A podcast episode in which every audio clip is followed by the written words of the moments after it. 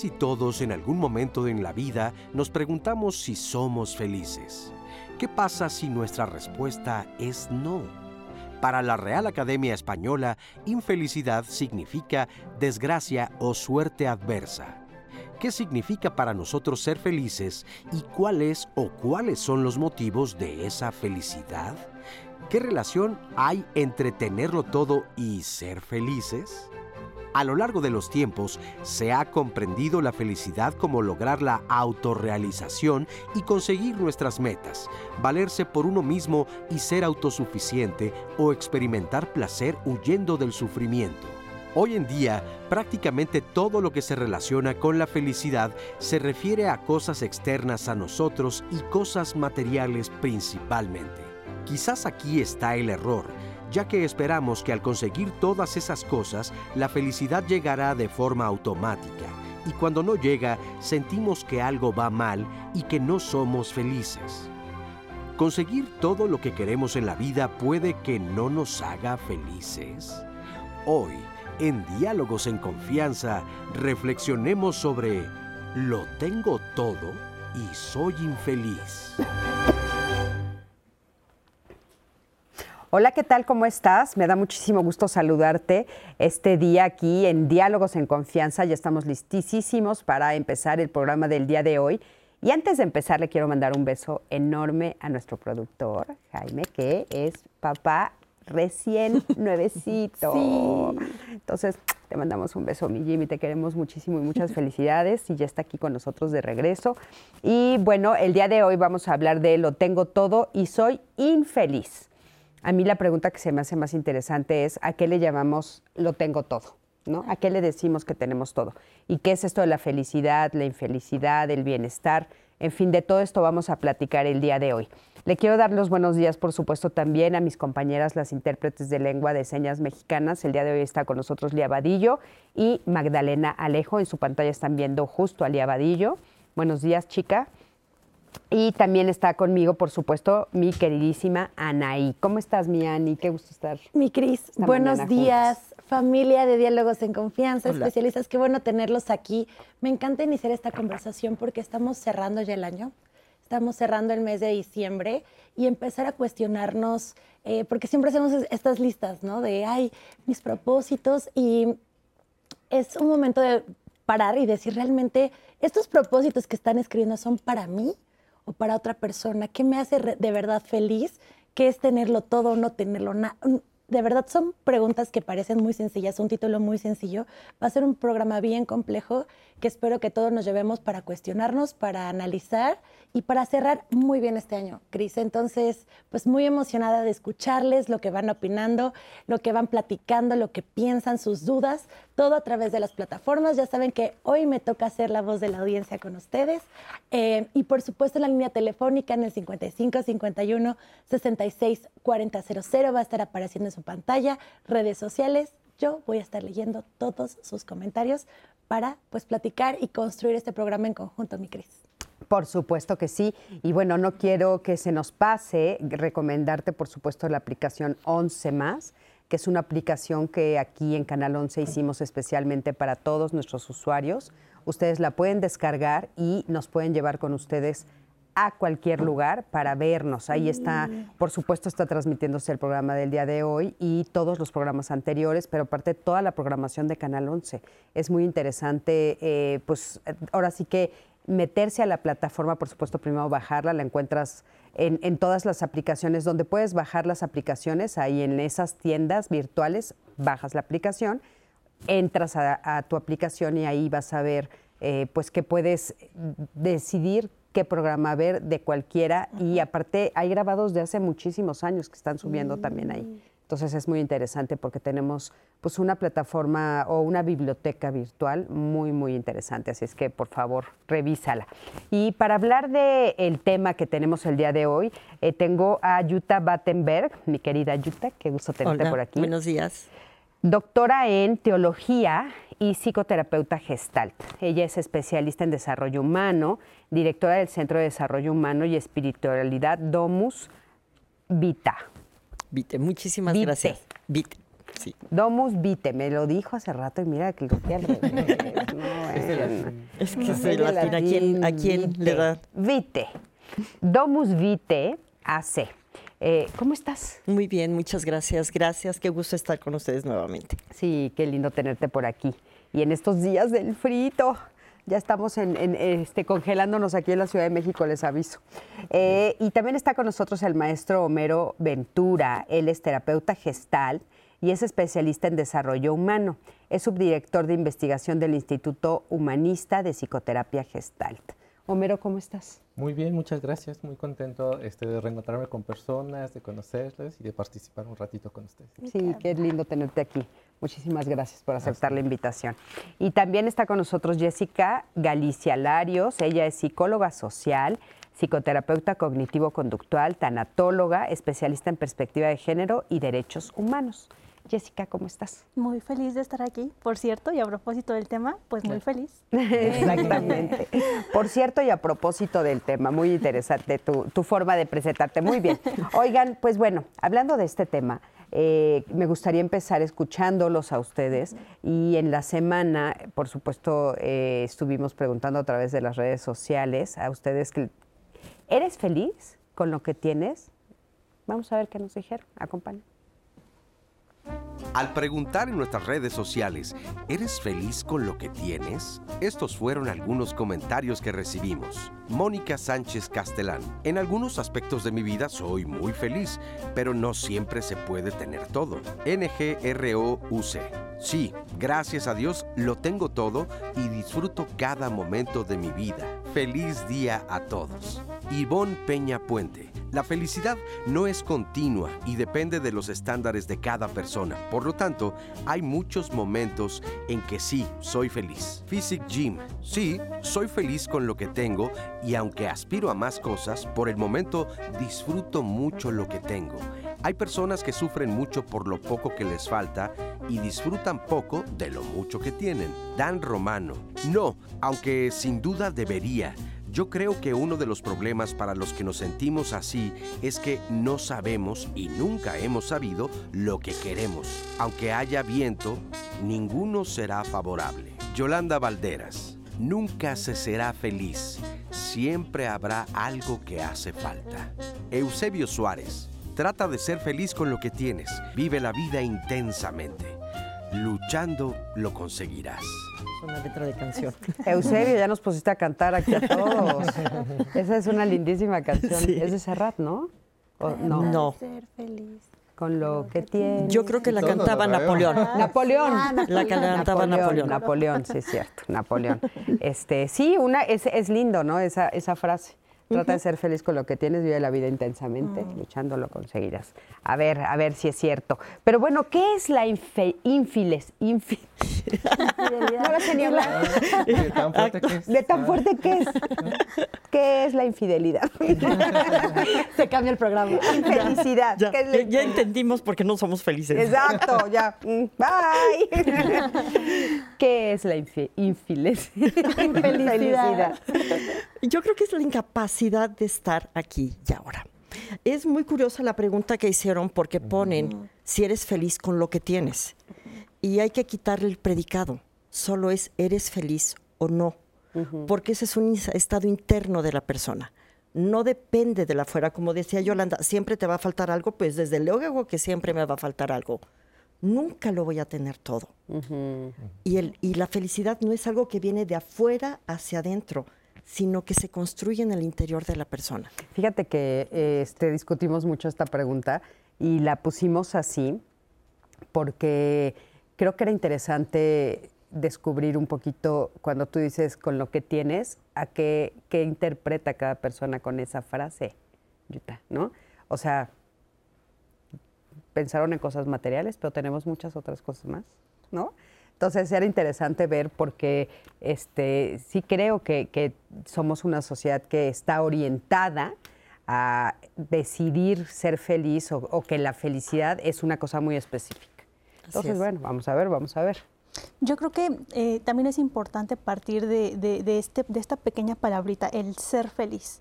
Y entonces eso nos lleva como a recorrer un camino donde creemos que la felicidad está del otro lado, allá en, en una meta, Entonces vamos así como cerrándonos con todo lo que hay alrededor y creemos que llegando a la meta entonces ya soy feliz. Yo creo que más bien podríamos hablar de sentirme feliz y eso me va a permitir que a través del camino yo voy a poder disfrutar de lo que hay alrededor y es ahí donde voy a encontrar la felicidad. No del otro lado, no en la meta, no del ser feliz como, como algo permanente, creo que eso también es interesante, abordar la felicidad desde la parte utópica, desde, desde esa permanencia, de ese estado plano, de soy feliz y de aquí para siempre, como nos pintan los cuentos y como el perfecto eslogan de marketing que nos dice, ahí está el X marca de refresco, X marca de papitas, que te dicen, este, haces esto y eres feliz, ¿no? Y entonces nos hace caer en lo utópico y puede que entonces las personas en esa búsqueda de ser feliz nos podamos perder de lo que hay alrededor, que es ahí donde podríamos abordar qué es lo que tengo alrededor y qué me puede permitir sentir. Claro. Oigan, pero ¿qué es ser infeliz? Eh, hay una cuestión de las palabras que es bien importante, ¿no? Y entonces entendemos estos por los negativos o por la oposición, ¿no? Entonces pensamos que eh, ser infeliz es cuando no alcanzamos, estamos insatisfechos, tenemos una sensación de eh, necesidad que no hemos cumplido, ¿no? Entonces desde ese lado se puede entender también la infelicidad como un estado en el que la persona le pone atención y que desde ahí está mirando su mundo. Entonces sí hay eh, una constante insatisfacción de estar viendo todo lo que falta, todo lo que no tiene, todo lo que este, deseara que esté y no está, o incluso aquello que anhela y que no está en ese momento presente. ¿no? Entonces, infelicidad, este, esa es una, una manera de la ausencia. Ah, buenísimo, es como la ausencia. Y fíjate, esto que dices, Homero, que me parece muy importante, eh, distinguir las palabras, ¿no? O sea, por algo tenemos un lenguaje y por algo cada cosa se nombra de manera diferente, ¿no?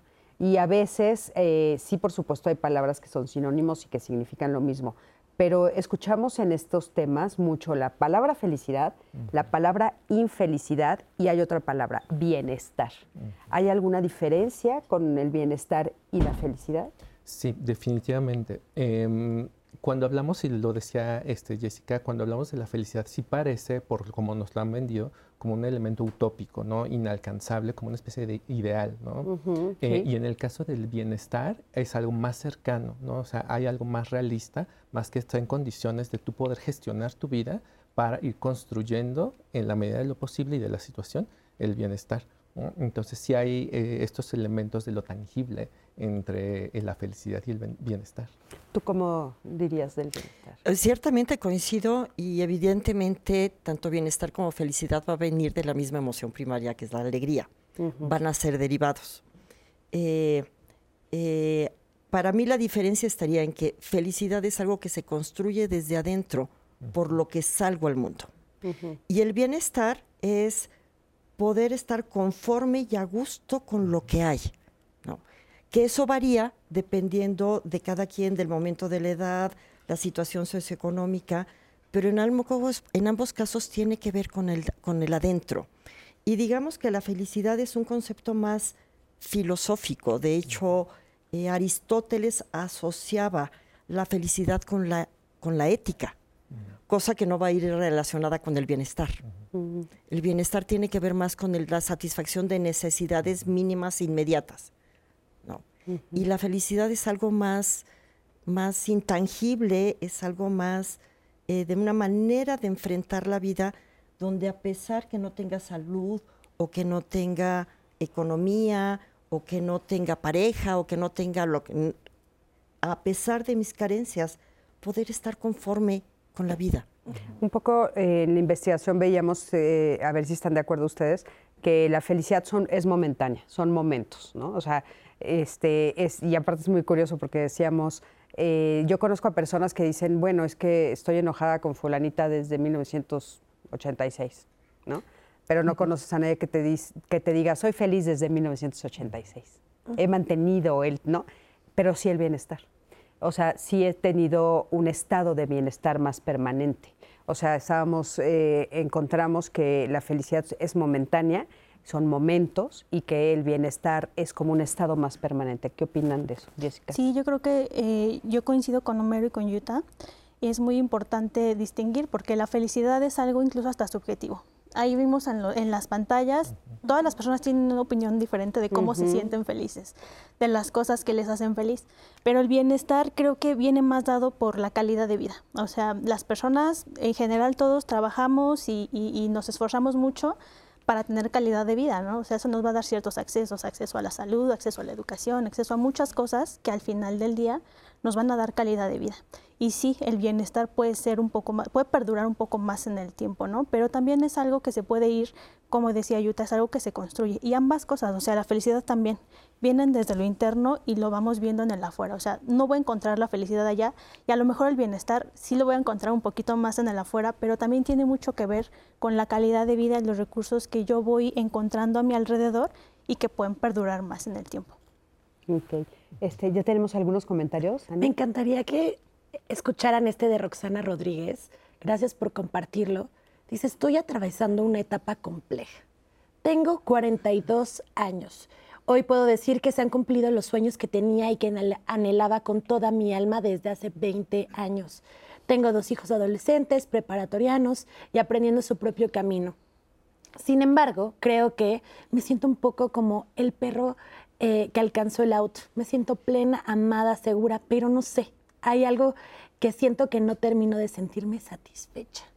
Este, este comentario de Roxana me hace reflexionar em, de que, claro, tengo todo, tal vez dice lo planeé desde hace 20 años, pero no sé, y ya lo veremos más adelante, si Roxana de 20 años es la misma que ahora Roxana de 42 y si ahora quiere algo distinto, que tal vez la Roxana de 20 ya está cumpliendo esos sueños, pero ahora le toca a la Roxana de 42 empezar a, formular otros. Pero bueno, ese es el comentario de Roxana. Está interesantísimo este, la reflexión que haces, Anaí.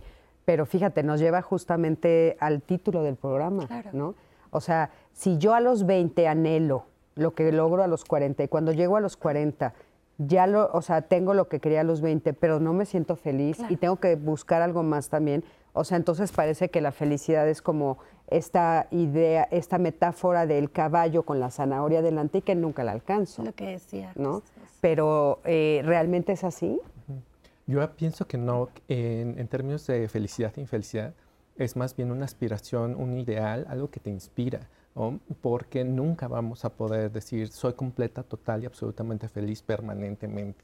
¿no? Pero sí en momentos. Por, pero sí en momentos, ¿no? Entonces, esa, esa característica como momentánea de la felicidad es algo que, tenemos que ir pensando este, como una realidad, porque si la pensamos como algo, una cosa, de hecho ese es mi punto este, cuando hablamos de felicidad e infelicidad, que tratamos a la felicidad o a la infelicidad como una mercancía, donde yo la compro y entonces ya la tengo y la guardo y ahí va a ser y ahí va a estar. Eh, y no es así, sino es vamos disfrutando elementos cotidianos, vamos reconociendo que nos hace este, felices. Hace un momento decían ahí, soy feliz con mi café, exacto. es de, ok, aquí el café lo tengo y después no sé. Entonces sí hay... es un poco, entonces te sumas a la voz de Yuta que dice, eh, los que no viven en el aquí y en el ahora son los que son infelices. O sea, vivir en el aquí y en el ahora te hace darte cuenta de lo que Anaí nos dijo ahorita de tengo mi café, ¿no? este, yo estoy feliz porque estoy conduciendo el programa hoy, ¿no? Pero entonces es vivir en el aquí y en el ahora. Y no necesariamente vinculado al placer, que ese es otro error. Asociamos mucho la felicidad con el placer y son dos cosas totalmente diferentes. A ver, explícanos. El placer es momentáneo, el placer eh, me genera adicción, porque el placer lo que activa son dopaminas. La felicidad lo que activa es la serotonina y tiene que ver con el dar, no con el recibir. Y por lo tanto no genera dependencia. ¿Y en qué momento un ser humano no puede dar? Eso nunca sucede mientras respires, siempre tienes algo que dar. Y a diferencia, a mí sí me ha tocado ver personas que permanentemente, a pesar de la adversidad, son felices. Y en este momento tengo una amiga religiosa argentina que le acaban de detectar, el martes estaba totalmente sana, el miércoles entra al hospital por un cáncer, por un dolor, dos días después le detectan que es cáncer en etapa terminal y manda un video totalmente sonriente y feliz agradeciéndonos a todas las personas que la conocimos y ella muy consolada aceptando de que si su vida llega hasta aquí, hasta aquí llega y está bien. Y está viviendo hasta el último aliento. Eso es ser feliz.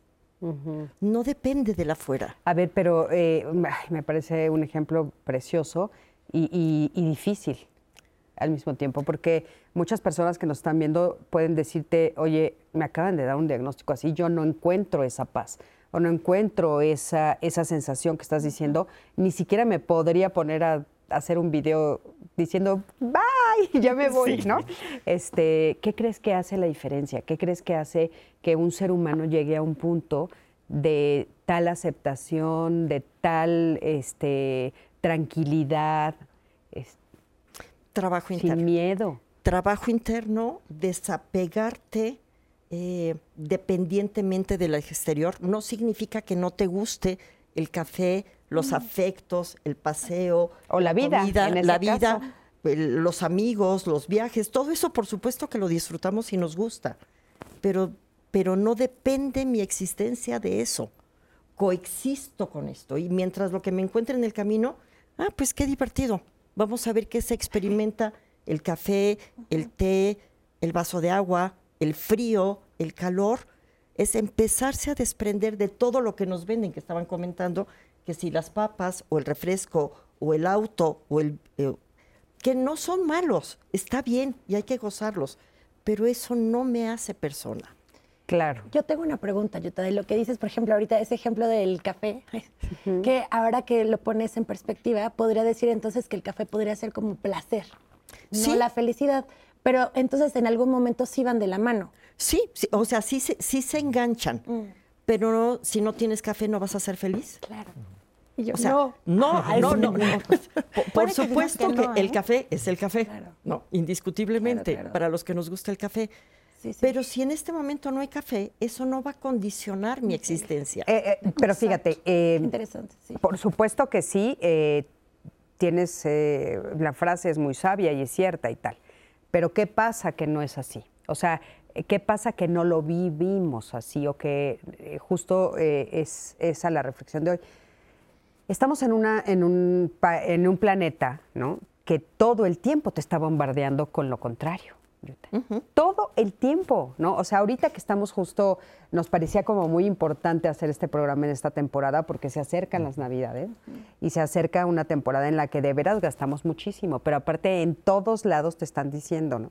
Y de repente sí, eh, bueno, hay, hay, una tienda muy famosa, que no voy a decir el nombre, pero donde te dice, este, vas a encontrar todo lo que creías que no necesitabas. Mm. Ya saben cuál es, todos, ¿no?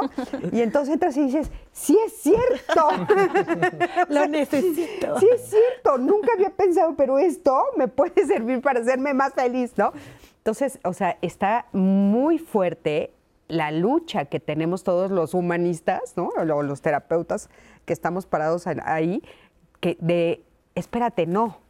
O sea, sí, sí es cierto que, pues hay cositas que te van a hacer la vida más fácil, pero ouch, ¿no? O sea, de repente no tenemos llenadero, ¿no, Jessie? Sí, yo creo que me gusta mucho lo que decía Yuta hace un momento eh, sobre la felicidad. Y, esta parte de sentir placer, que obviamente sí va enganchado, o sea, sí, la felicidad nos hace sentir placer y es por eso que las personas vamos en una búsqueda insaciable por encontrarla, porque queremos sentir permanentemente ese placer, pero eh, a mí me gustaría enfatizar que la felicidad puede no, no, no sentirse necesariamente, como decías, el ejemplo de tu amiga, o sea, puedo sentirme triste, y, aún así estoy viviendo, o sea, no es que no sea feliz, o sea, me siento feliz, pero estoy gestionando mi tristeza a lo mejor. Y a, ese punto voy. La felicidad eh, implica necesariamente no, no, no quiere decir que no sienta dolor, sino que yo sepa gestionar adecuadamente mis emociones. Y creo que ahí se puede englobar perfectamente lo que decía Yuta. A ver, Miani. Quiero leerles este de Odette. Pienso que la felicidad es algo más profundo que viene de adentro hacia afuera y no al revés. Ciertamente depende de las herramientas y modo de vida de cada quien, pero hay un común denominador que es la percepción. Eh, cada cual se siente feliz o no con su vida y su forma de pensar. aprender a agradecer por lo que tenemos y hasta por lo que no tenemos. Es un componente muy importante en nuestra vida, así como trabajar en conocernos y aceptarnos a nosotros mismos. Y nos manda muchas felicidades, un abrazo a todos los que estamos en el panel. Gracias a Desde Hernández. Vamos a hacer una pausa rapidísima. Yo quiero decirles que seguimos conversando aquí en plataformas. Regresando de la pausa, les prometo que les voy a leer todos los comentarios que nos han llegado hasta ahorita, así que no se muevan. Vamos a la pausa y regresamos.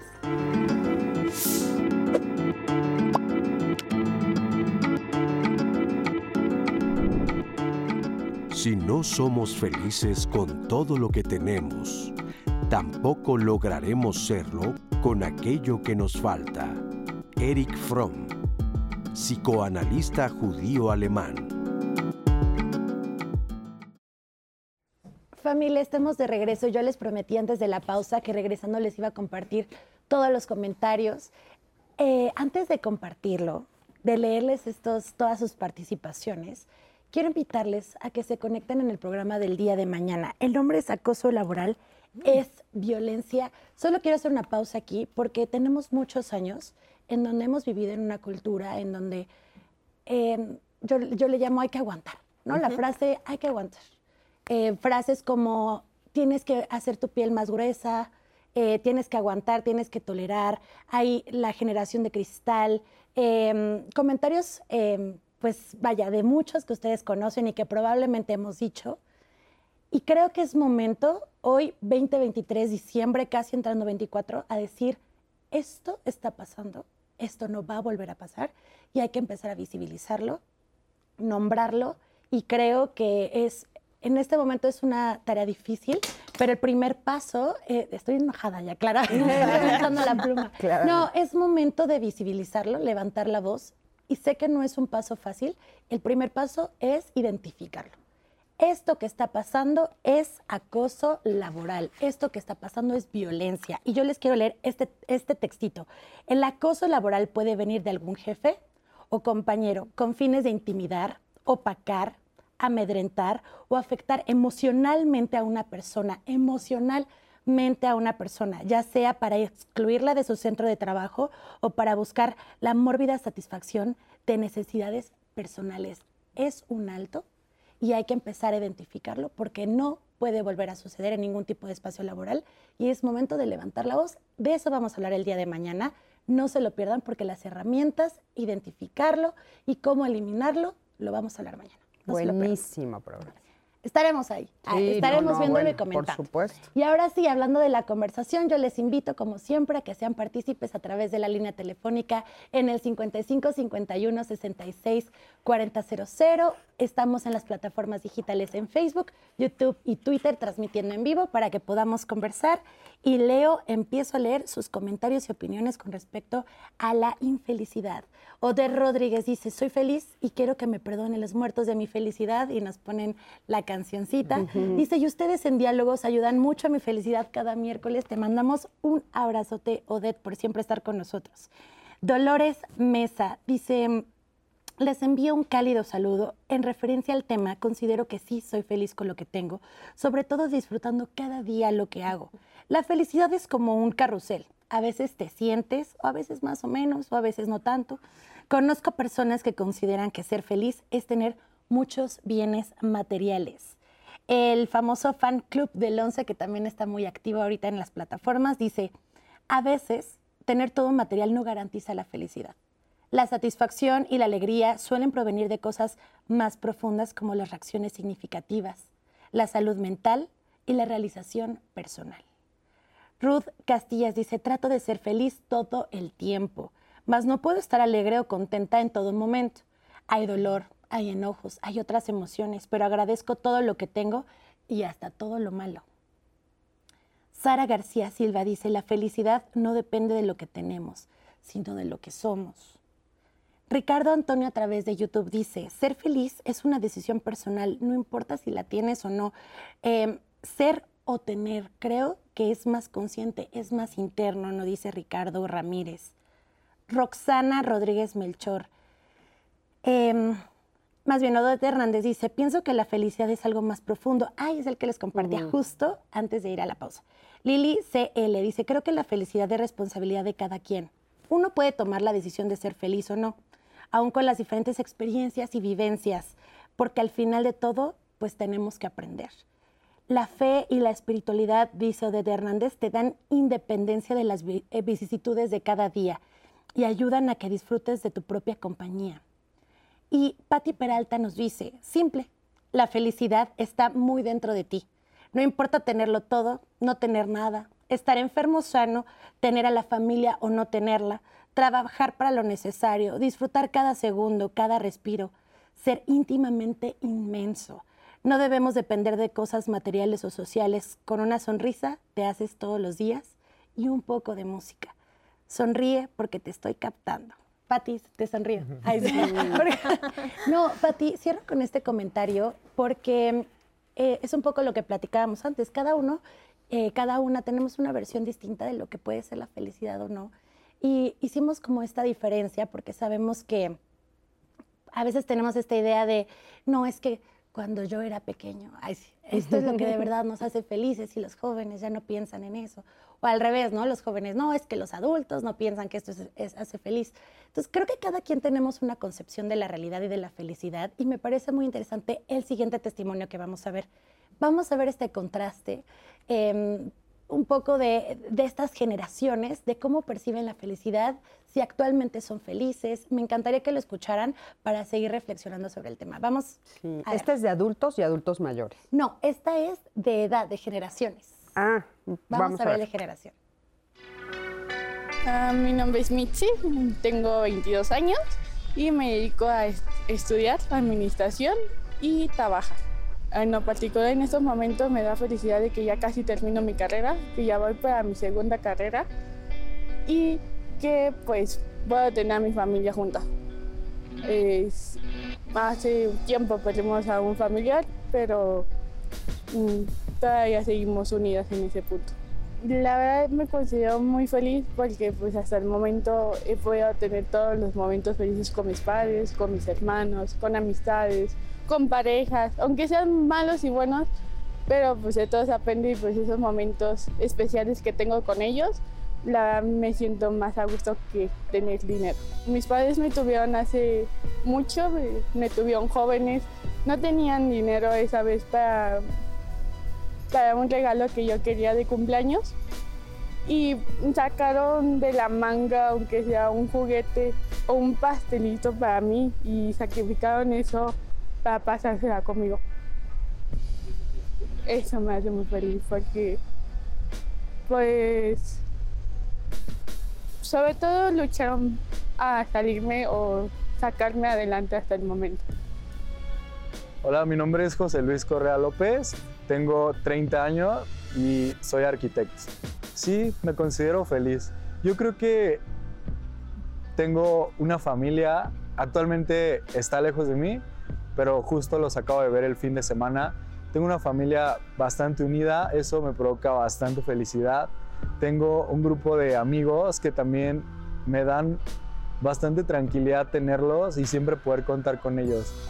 Estoy estable en mi trabajo, tengo, tengo salud, lo cual también considero que es muy importante. Yo creo que aunque tengas económicamente todo, no puedes ser feliz completamente. Creo que hay otros factores que, que hacen que seas feliz. Podrías no tener nada, pero tener, por ejemplo, a tu familia y ser muy feliz. Algo que puedo decir que me da mucha felicidad es ver a mi hermana y poder abrazarla. Hoy, por ejemplo, en la mañana sentí mucha felicidad de ver a mi mejor amigo que me vino a visitar a la Ciudad de México. Es, eso me provocó mucha felicidad. Sí, me llamo Tania Gabriela Escobar Ruiz, tengo 40 años, soy licenciada en Pedagogía y ahorita me dedico al hogar. Sí, sí me considero una persona feliz. Pues, a los 16, 17 años, tu felicidad es la escuela, tus amigos, salir, eh, ver películas, irte al cine. Y ahora mi felicidad es estar con mi familia, es convivir con ellos, es salir al parque a jugar con mis hijos, es irme a desayunar de repente con mis papás a la calle, es como que disfruto más los tiempos de calidad y no la cantidad como antes, que era la cantidad de salir a la calidad de estar con la gente que realmente amas. Me hace feliz mi familia, el cumplir sueños y el estar al lado de la gente que más quiero. Son mis papás, mi esposo, mis hijos y mi abuelita. Yo siempre he pensado que lo económico da la tranquilidad, no la felicidad. La felicidad te la das tú en tus experiencias, en tu vida diaria y en los momentos que vivas con la gente que amas. Fíjate, eh, el dinero no da la felicidad, pero da la tranquilidad. Es un buen comentario. Y este, y bueno, perdón, yo dije adultos mayores, pero no, más bien eran los jóvenes. Y lo que estábamos, eh, lo que logramos más bien con, con, este testimonio es escuchar tres voces que están en tres momentos diferentes de la vida, ¿no? Con tres edades diferentes. Y eh, lo que nosotros queríamos ver es si cambia la narrativa. O sea, si conforme nosotros vamos creciendo, cambia la narrativa de dónde o cómo o qué es la felicidad para cada uno de los diferentes niveles. Estábamos hablando mientras estábamos escuchando la cápsula que todos nombran a la familia. ¿Qué opinan ustedes? Yo quiero decir dos cosas. Eh, hay un estudio muy importante, muy grande, eh, que hizo Harvard, pero la característica de ese estudio de felicidad es que duró 80 años. Y entonces, ¿qué sucede? Es van preguntando por generaciones qué los hace felices. Y las conclusiones son arrolladoras, porque ninguna persona de más de 80 años dice de algo material. Ninguna. O sea, un porcentaje ínfimo. Todas hablan del vínculo afectivo y del estar con, ¿no? Con sus familias, con sus parejas, con sus amigos, etc. Entonces, eh, la segunda cosa que esta investigación nos deja es que si hay un componente subjetivo que comentaban ahí, si hemos comentado, eh, de la felicidad, pero también hay elementos relacionales, hay elementos sociales que nos ayudan a eh, juntar el bienestar, el placer, la felicidad e inclusive la salud. Porque algo que yo particularmente me gusta mucho poner es el vínculo y la relación con los demás alarga la vida. Y la soledad y el aislamiento es una causa de muerte equiparable a eh, fumar media cajetilla de cigarros diario. Entonces, eh, no es algo utópico, no es algo que solo existe en el mundo de las emociones, sino es algo que pasa en nuestros cuerpos y que deteriora nuestra salud. Claro, qué importante. Entonces, la conclusión fue la relación, la, relación, con los otros, ¿no? qué, qué, interesante porque, bueno, en esto que acabamos de ver, sí dicen claramente mi familia, nada más estábamos comentando que están como a diferentes momentos, ¿no? O sea, tal vez una es eh, todavía hasta ahorita es hija de familia, ¿no? No tiene una familia ella propia que hacerse responsable.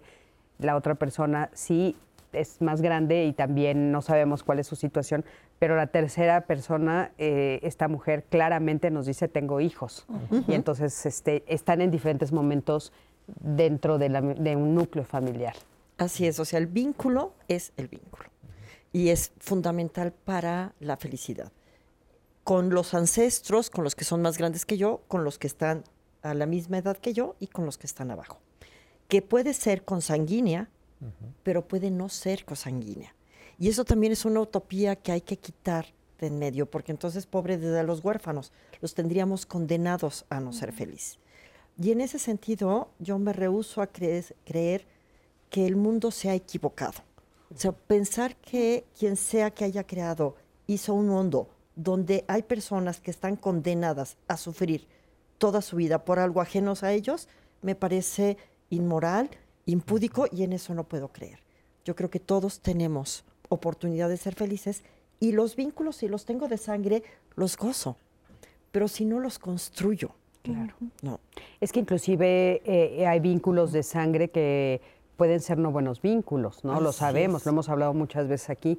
Y entonces eh, hacer tu propia familia, construir tu propia familia, ¿no? Los amigos son los hermanos elegidos en vida, ¿no? Así es. Y entonces esos vínculos, estás hablando de esos. Así es, por supuesto. Y el cada vez que nos vemos, que hablamos, que intercambiamos, nos nutrimos mutuamente de lo que es cada quien. Claro. Y eso sí se queda. Eso no se pierde, eso nadie nos lo puede robar.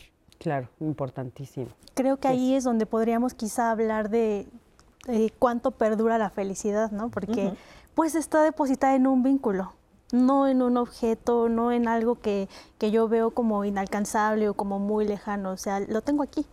en, en, mi padre, en mi madre, en mi hermano, en mi amigo, en mi pareja, como decías, o sea, no necesariamente un vínculo consanguíneo, o sea, y si no tengo un vínculo lo construyo, claro que eso es muy cierto.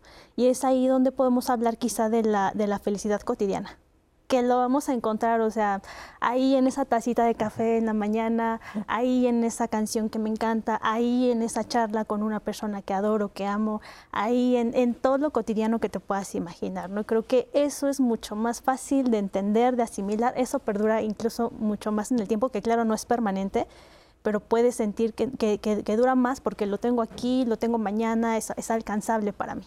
Ahora, el, sí, perdón, y en ese sentido, además el vínculo es tan significativo que me ayuda a superar los momentos difíciles. Mm. Es decir, no es lo mismo los que somos chilangos, perdón, pero estamos chilangos y que a cada rato nos tiembla, no es lo mismo pasar un temblor solo que con alguien.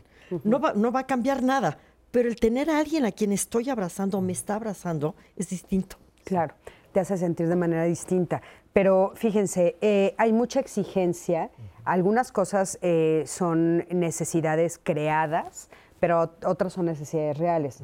Maslow nos decía sobre la pirámide, ¿no? De cubrir las necesidades. Entonces, muchas de las necesidades que están en, ese nivel sí tienen que ver con cosas materiales. Por ejemplo, eh, pues tener un techo, ¿no? O sea, tener un techo donde yo me sienta segura, donde yo es parte fundamental. Entonces, ¿qué nos puedes decir de eso? ¿Cómo encontrar el equilibrio? Ahí, ahí, eh, yo hablo desde mi molino, que es la parte de investigación y de indicadores de bienestar y de felicidad. claro. ¿Por qué? Porque también hay estudios mundiales de, hay un tope de ingreso que eh, después de que superas ese tope no sientes más felicidad. ¿no? Entonces alguien dice, ah. Este, si tengo 100 millones de dólares, entonces ahí voy a ser feliz, ¿no? No, o sea, por eh, década y por zona geográfica, hay topes. Eh, y entonces, ¿Dónde, los, ¿Dónde encontramos ese estudio? Esa información es, es la investigación internacional sobre felicidad. ¿no? Y entonces hay un tope porque, claro, todas y todos decimos, ah, pero es que no es lo mismo llorar bajo un puente que llorar en un yate, ¿no? Entonces decimos, ok, sí, pero ¿cuánto es eso? Y entonces en Occidente, en Europa por país, entonces hay topes donde tú dices, después de un ingreso anual de tantos dólares, ¿no? Ya no sientes más felicidad. Entonces, ¿por qué? Tiene que ver con este ingreso que te permite una vivienda, que te permite acceso a la salud, que te permite alimentación, que te permite lo que decía Jessica, una calidad de vida, ¿no? Entonces, eso es importante tenerlo presente porque eh, pensamos que el número de ceros en nuestra cuenta es lo que va a decir este, cuánta felicidad tenemos, ¿no? Entonces, ahí hay que ser muy, muy, muy juiciosas, muy juiciosos, porque no necesariamente es, es así, siempre y cuando lo que tú comentabas, que las necesidades básicas, ¿no? tengan esta parte de satisfacción. Fíjate, eh, eh, eh, estoy segura que nos van a preguntar de qué tope habla, dónde encontramos el... No, ahorita nos dices dónde encontrar el estudio, porque sí creo que puede ser interesante verlo, pero aparte también es relativo. ¿A qué me refiero? O sea, yo puedo decir, bueno, yo necesito una casa con X características, ¿no? Pero vivo en la Ciudad de México cómo necesito una casa en una zona, por ejemplo, hoy, como Acapulco, que, desgraciadamente, bueno, pues no estaban construidas como se necesitaba para no perderlas. Entonces, creo que hay otras cosas que también tenemos que atender, que si bien no nos, no nos hacen, no nos dan la felicidad, nos las facilitan, digamos, por decirlo de alguna manera. Y a mí me parece que una de las cosas que hay que romper es el miedo a hablar de dinero con la felicidad, porque también está como este mandato social de no, no, no, el dinero está separado de la felicidad completamente, ¿no? o sea, no tiene nada que ver una cosa con otra. Y creo que hay un punto donde se cruzan, Yuta. Por, supuesto, o sea, vivimos en una, en sociedades que están materializadas y tenemos un mínimo para poder sobrevivir. O sea, no es lo mismo eh, no tener para comer, no tener un lugar donde vivir, no tener con qué pagar un médico. O sea, eso marca y, es, y eso es injusticia social, más que felicidad o infelicidad, sí es una, es una injusticia social donde todos tendríamos que tener lo mínimo indispensable para podernos desarrollar como seres humanos. No, efectivamente. Ahora después, eh, abundando en lo que dice Homero, ciertamente solemos vivirnos con un 30% de déficit, en general, ¿no? O sea, siempre digo, bueno, cuando gane 30% más voy a poder hacer, hacer y hacer. Ya que lo llegué, no, ahora quiero otro 30% más. y ya que llegué quiero otro 300, otro 30% más. ¿Por qué? Yo creo que tiene que ver con nuestro cerebro y tiene que ver con que estamos diseñados para un futuro no programado. Y, eso es lo que nos está moviendo como, como especie, ¿no? Pero a lo mejor nos equivocamos de hacia dónde me tengo que mover. No es hacia el tener, sino al ser. Por eso al principio les decía que Aristóteles pega la felicidad con la ética. Y la ética no tiene que ver con lo que los demás dicen, sino con aquello que yo necesito hacer para poder vivir plenamente. Sí, qué, importante, qué importante esto que estás diciendo.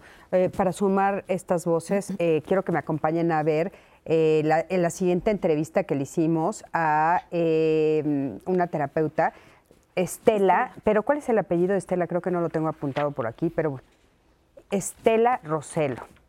Eh, y bueno, las emociones nos hablan de los significados sociales de la insatisfacción, la felicidad y la infelicidad.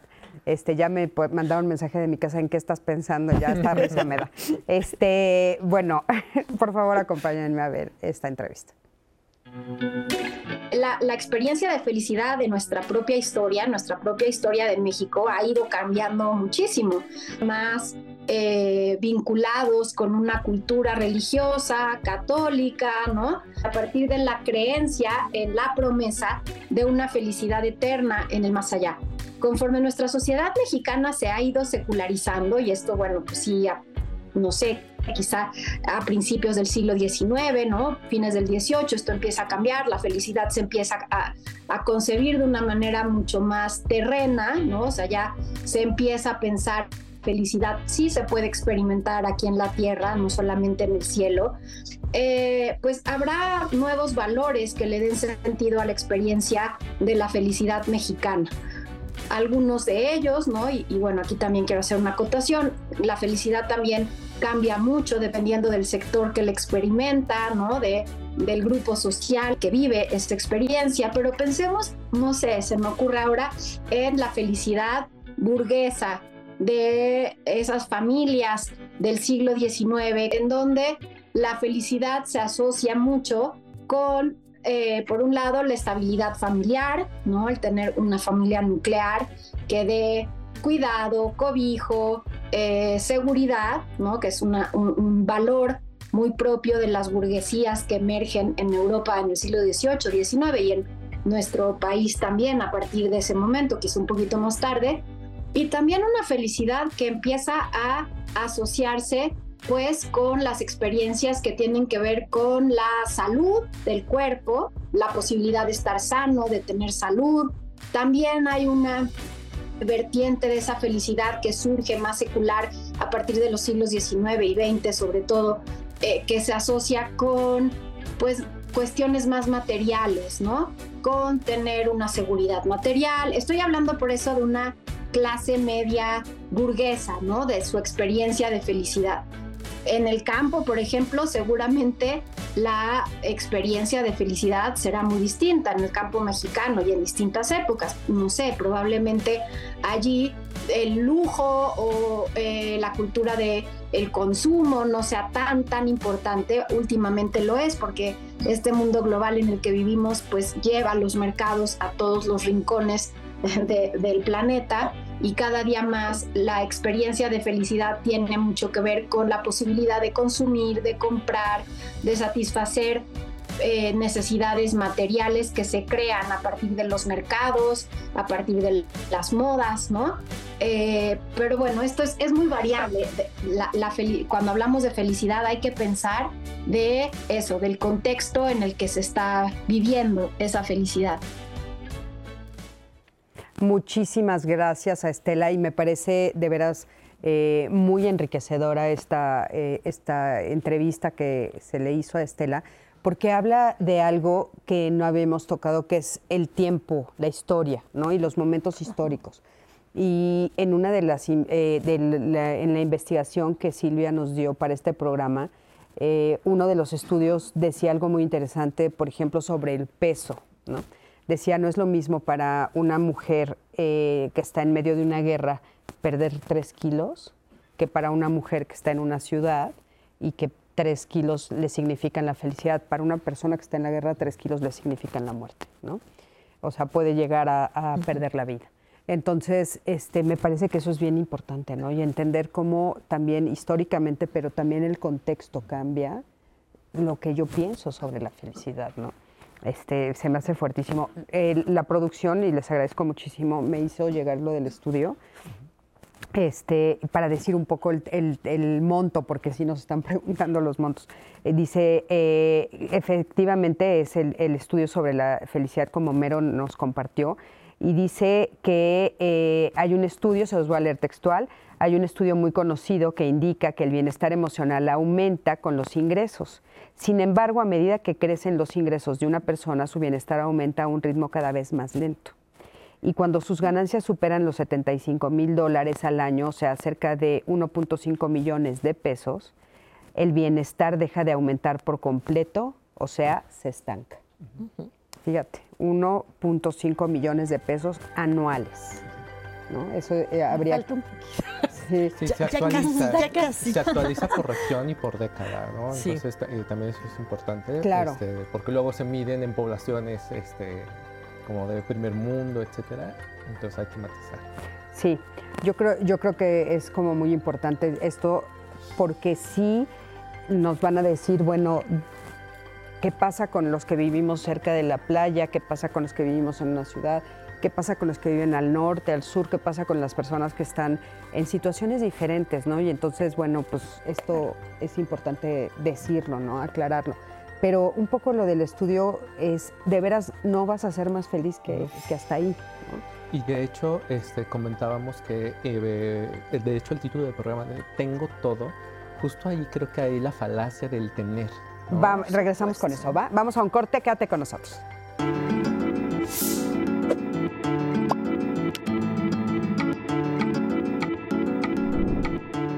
La felicidad es cuando lo que piensas, lo que dices y lo que haces están en armonía. Mahatma Gandhi, pacifista y pensador indio. Pues ya estamos aquí de regreso y bueno, por supuesto que la conversación sigue, aunque nos vamos al corte. ¿no? Y eh, Homero, estabas justamente diciendo algo, así es que te quiero dar tu palabra. Eh, justo de la falacia del tener, ¿no? Creo que en cuestiones de posmodernidad, de una sociedad capitalista, occidental, bombardeada por medios de comunicación, eh, entre otras cosas, hace que pensemos que la felicidad se puede comprar y que yo puedo tener un acceso y una cuenta de banco en el banco de la felicidad y entonces cuando necesite doy el tarjetazo de felicidad y ya, ¿no? Y tengo crédito, o sea, todo un mecanismo como muy financiero lo cual es absolutamente falso, ¿no? Y eh, cuando nos encontramos con la realidad, entonces vamos a generar mucha frustración, mucha tristeza, ¿no? mucha infelicidad al saber que no tenemos. Claro, es que sabes que, como dices, no los venden todo el tiempo. Entonces, sí, sí realmente es un engaño, ¿no? Aparte de una falacia, es un engaño que de repente te hace pegarte con la pared de una manera muy fuerte por ejemplo, escuchamos este tipo de comentarios de la gente decir, es que conocí a alguien que no tenía nada desde su perspectiva personal y, es feliz y se asombra, ¿no? Entonces, ¿y yo que tengo todo? Entonces, ¿a qué le llamamos todo? ¿A qué le llamas nada? ¿no? Porque tal vez tienes todo, pero estás solo. Tal vez el otro no tiene nada, pero está acompañado, como nos decía Yuta, ¿no? Es, es como muy, muy interesante. Pero querían hablar de falacias. Sí, estábamos ahorita, eh, cuando estábamos en el corte platicando, y lo que dice Homero a mí me parece maravilloso porque nosotros desde lo cognitivo-conductual hablamos de la falacia de cambio, que sí es cierto, o sea, la felicidad utópica, que es lo que nos venden, que es el tarjeta del banco de la felicidad, el tarjetazo de felicidad, o sea, eso creo que nos lleva a, nos empuja como a una frustración que, o sea, desde, desde, lo, desde lo cognitivo conductual, hablar de la falacia es desde la falacia de cambio y nos condiciona. Ejemplo, eh, yo voy a ser feliz cuando tenga mi casa en Hawái. Yo voy a ser feliz cuando tenga tantos ceros en mi cuenta de banco. Yo voy a ser feliz cuando, cuando, cuando, cuando. Entonces, yo voy hacia una utopía y cuando llegue a lo mejor ni siquiera eso es la felicidad o no lo siento. Ya lo tengo todo, pero no me siento feliz. ¿Por qué? Porque yo desde antes, desde mi pensamiento, yo estaba pensando lo que quería tener. Eso me condiciona. Entonces yo creo que cuando esto que, esto que no tengo, cuando cambie, voy a ser feliz. Es un gran condicionante y nos puede llevar a frustrarnos, nos puede llevar a incluso a evaluarnos, a evaluar el mundo, a evaluar las circunstancias y no sentirnos contentos con lo que hay. Es ahí en donde caemos en, y bueno, ¿y entonces dónde está la felicidad? No, yo ya estoy acá, ya di el tarjetazo de la felicidad, ya tengo los ceros, ya tengo el supercoche, lo que decíamos hace ratito, y no me siento feliz. ¿Por qué? Pues porque yo ya he transitado ese camino desde el condicionamiento y no lo disfruté. Claro. Oigan, por ejemplo, en, ciudades como México, que, no tenemos eh, tantas conexiones de transporte público a, tan grande ciudad, a veces el coche se vuelve una herramienta de trabajo. Entonces, eh, no es realmente algo que, o sea, es una necesidad real en una ciudad como México, los que vivimos aquí lo sabemos, sí te facilita muchísimas cosas, llegar a tu trabajo más temprano, en fin, ¿no? Todos aquí estamos de acuerdo en eso. Y eh, ese es un, un, ejemplo que les quiero poner. Y otro es el de la vivienda. Hemos estado practicando mucho en otros programas y yo lo he dicho mucho en este canal, que yo estoy muy preocupada porque ahora con esta idea de ser nómada digital, que lo estábamos comentando antes de salir al aire, con esta idea de la felicidad no es lo que mis papás me vendieron, ni, ni la sociedad me vendió, ni nada. Entonces, no se está pensando en, por ejemplo, hacer algo para adquirir un bien como un techo. No te estoy diciendo ni siquiera del tamaño, no me importa el tamaño, o sea, simplemente, o, por lo menos tener el dinero para poder rentar un techo, ¿no? Y entonces estamos viendo toda esta generación que está diciendo lo que ustedes nos dijeron está equivocado y no está bien. Y entonces yo auguro una generación que va a regresar a casa de sus papás, que tampoco es lo ideal, ¿eh? O sea, que el día de mañana te van a hablar y te van a decir, pues ya me cansé de ser nómada digital, tengo 35 años, ahí voy para allá, ¿no? Y tú así de, pero te saliste hace 40, o sea, digo, te saliste hace 20, ¿no? O sea, ¿qué, qué, qué va a pasar con esto? O sea, ¿qué va a pasar también con esto? ¿Y dónde lo podríamos meter en esto que decimos? No es el tener la felicidad, pero sin embargo, le estás, este, también le estás huyendo. Es una generación que le está huyendo al bienestar, si bien no a la felicidad, porque pueden ser felices viviendo en nómadas, al bienestar. ¿O estoy equivocado? Yo creo que hay una falta de capacidad de prever un poco el futuro y eso está siendo real. No es tanto lo inmediato de que yo ahorita quiero lo que quiero, quiero pasármela bien, quiero viajar y luego y, y bueno pensar en un futuro y si yo estoy previendo mi futuro y no llego, no pasó nada. Pero si sí llegué y no, lo, no hice nada por preverlo, sí me voy a meter en un serio lío, ¿no? Y no hay receta de cocina, ni es aquí o allá, sino es como un jugar en, esta, en estas como arenas movedizas o en estas aguas que se están moviendo todo el tiempo, buscando mi, mi plenitud presente pero sin dejar de ver la futura, aceptando lo que la vida da. O sea, esto no es no tener los pies en la tierra. Y el ser feliz no está peleado, y lo dijiste hace un momento, Jessica, con, con enojarme, con tener una pérdida, con estar enferma, con tener carencias. No son dos cosas que se contraponen, sino es poder estar y sentir, y si toca llorar, lloro. Y si me duele, me duele y si me tengo que desprender, me desprendo. Pero, pero sabiendo que eso no es lo, todo y es mi capacidad de montarme aquí sin perder el, al allá y montarme en mí sin perder de vista a los otros. Cosa que entraría que no es fácil, eso es cierto, ¿no? Pero ese es el reto y ese era el que empujaba Aristóteles.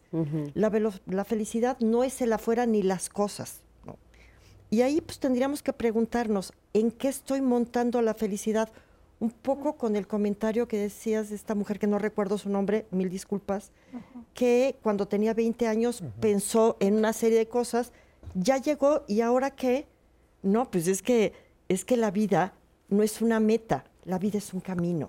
Y entonces todos los días es, ¿qué voy a hacer hoy para estar feliz? Para pasármela bien, en las condiciones en las que esté sin mi tarjeta del Banco de la Felicidad o con la tarjeta del Banco de la Felicidad. O enferma. O enferma, o, con alguna, o sana. O sana o enferma. o con, con, un duelo o sin duelo, ¿no? Porque como bien dices, o sea, es que algo, algo que es muy interesante de lo que dijiste ahorita es esta división que se hace de no puedo estar en un punto medio o en un mix, ¿no? Es o soy feliz o soy infeliz. y entonces, y no, realmente lo habitamos, habitamos las dos cosas, ¿no? Y entonces puedo estar con un profundo duelo, puedo estar con una enfermedad muy fuerte y sin embargo reconocer mi bienestar, reconocer mi felicidad por otras razones. No, eso es como muy, muy importante. Oigan, bueno, les dijimos que habíamos hecho estos testimonios primero de jóvenes y ahora estamos con adultos y adultos mayores. Vamos a ver la diferencia. Acompáñame. Hola, soy María de Los Ángeles, tengo 56 años, soy comerciante. Mi concepto de felicidad ha cambiado mm, de cuando era más joven, eh, porque yo pensaba que era cuando termine la carrera, cuando, cuando tenga mi casa, cuando esa era la felicidad para mí, o sea, esos logros, ¿no? Y ahora eh, me hace feliz las, eh, el, hoy, hoy me hace feliz. El estar viva, el respirar, el estar sana, el tener un trabajo, el tener una pareja, el que alguien te quiera, el que tu familia te valore, eso es también parte de la felicidad, desde luego, ¿no? ¿Sí? Sin embargo, o sea, la salud, el respirar, el estar contenta, el estar sana, para mí esa es la felicidad realmente. La felicidad absoluta desde mi punto de vista no existe. O sea, son momentos, son momentos que en la vida va uno eh, tomando y por, por la misma actitud que uno presenta ante las circunstancias. Para mí esa es la felicidad. O sea, la, la felicidad es una circunstancia de mi actitud. Me encantaría, por ejemplo, vivir en la playa. Eso me haría absolutamente feliz. Me llamo Irving Rofe, tengo 69 años, soy traductor. Me hace feliz escribir, me hace feliz este, cocinar algo rico, me gusta, me hace feliz este, tomar una copa de vino con mi esposa, me hace feliz eh, esta hora de la mañana caminar por la Alameda para hacer ejercicio, eh, me hace feliz ver a mi nieto, me hace feliz leer un buen libro, una buena jornada de trabajo, eh, oír buena música. Cuando es uno feliz, uno de pronto es feliz en medio de circunstancias durísimas. Uno es infeliz en circunstancias muy favorables, es impredecible. Eh, todos queremos que dure más de lo que dure, nunca dura lo suficiente. Con lo que he vivido, sí, sí soy feliz he vivido una vida buena hasta ahora. Más lo que me falta, creo que lo he vivido bien. Me encanta. Fíjense, eh, ¿notan alguna diferencia entre lo que vimos de los jóvenes y ahora? Todas, eh, en, cierto sentido, porque eh, tienen muy claro que son cuestiones que hacen cotidianamente, ¿no? este, cosas que ya disfrutan. Me llega el concepto de la plenitud del estar, ¿no? O sea, de estar plenamente en su momento de vida.